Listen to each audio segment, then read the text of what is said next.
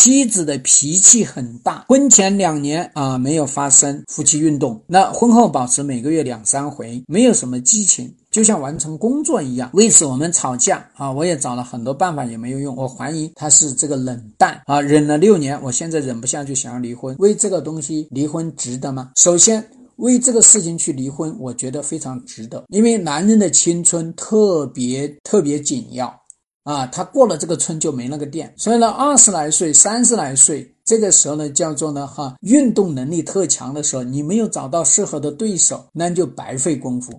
等到你三十来岁、四十来岁、五十来岁，你这个运动能力下降，你还找谁去呢？你总不可能你忍到你六十岁、七十岁啊！所以男人的青春比女人的青春更加容易丢失，所以这是非常重要的一件事情哈。然后呢，他是不是这个方面，其实要具体来看，因为有些女生她可能是女同，她可能是同志，所以我希望大家也要，因为女人也有同志的哈。还有一个呢，就是她她在这一块呢过于保守，所以这个里面要主要是要去看这个老婆她在这一块到底有些什么看法。《非诚勿扰二》里面还是什么，他就那个女的就问，你觉得那个那事儿就那么那么好吗？那么有兴趣吗？他说最理想的状态是一年一回。那你想想，这个男人不要憋死，男人是每周都要一周不运动，他就他就属于叫做什么？